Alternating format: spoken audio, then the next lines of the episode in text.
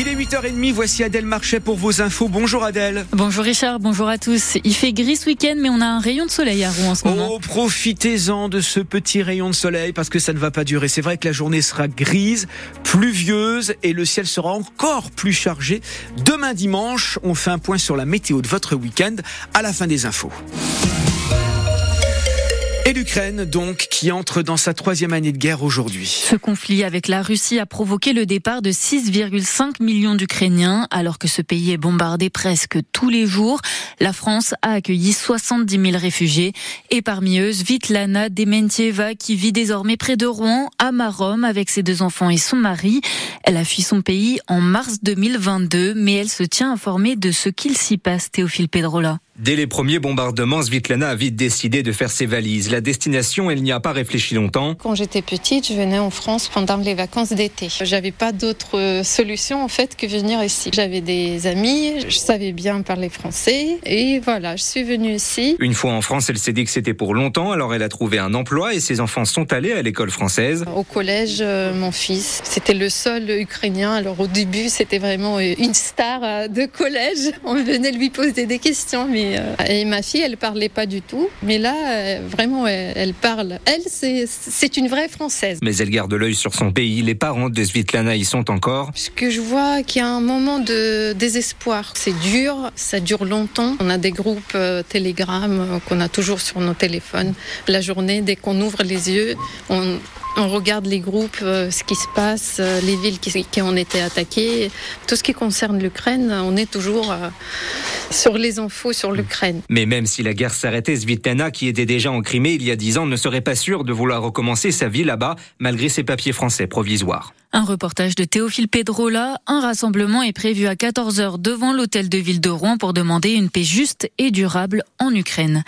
Des dizaines de manifestants se sont rués vers l'entrée du salon de l'agriculture ce matin. Les agriculteurs ont forcé une grille pour entrer avant l'heure. Emmanuel Macron arrivé au même moment vers 8 h Des affrontements ont eu lieu avec le service d'ordre. Le président de la République doit s'entretenir avec les syndicats aujourd'hui.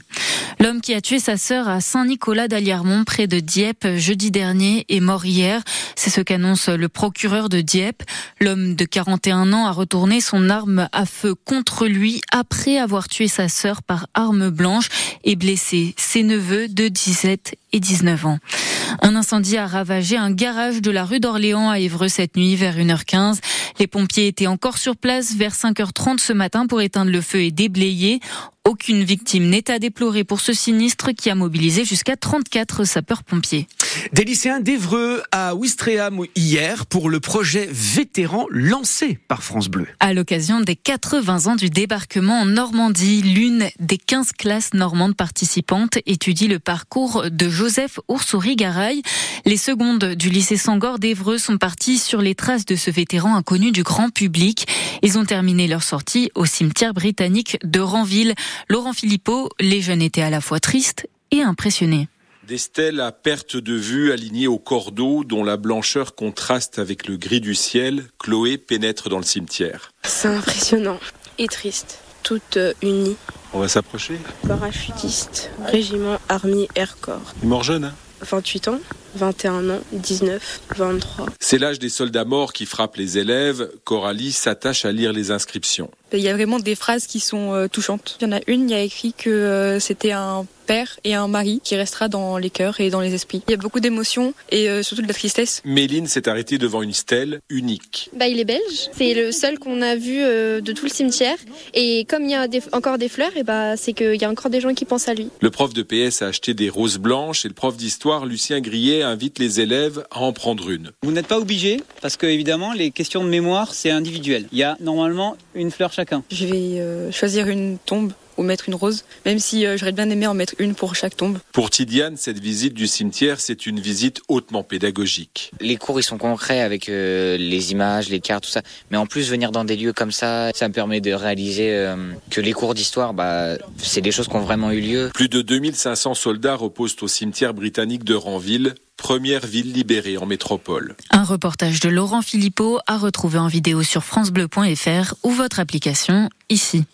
Le Perche Elite Tour, c'est ce soir au Kind Arena à Rouen. La compétition internationale de saut à la perche va accueillir 5000 spectateurs.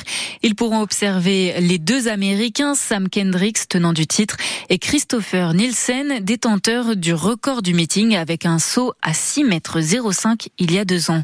En hockey sur glace, les Dragons de Rouen vainqueurs hier soir sur la patinoire de Bordeaux, 2 à 0. Après cette 42e journée de Ligue Magnus, les Rouennais terminent en première place de la saison régulière avec 6 points d'avance sur Angers.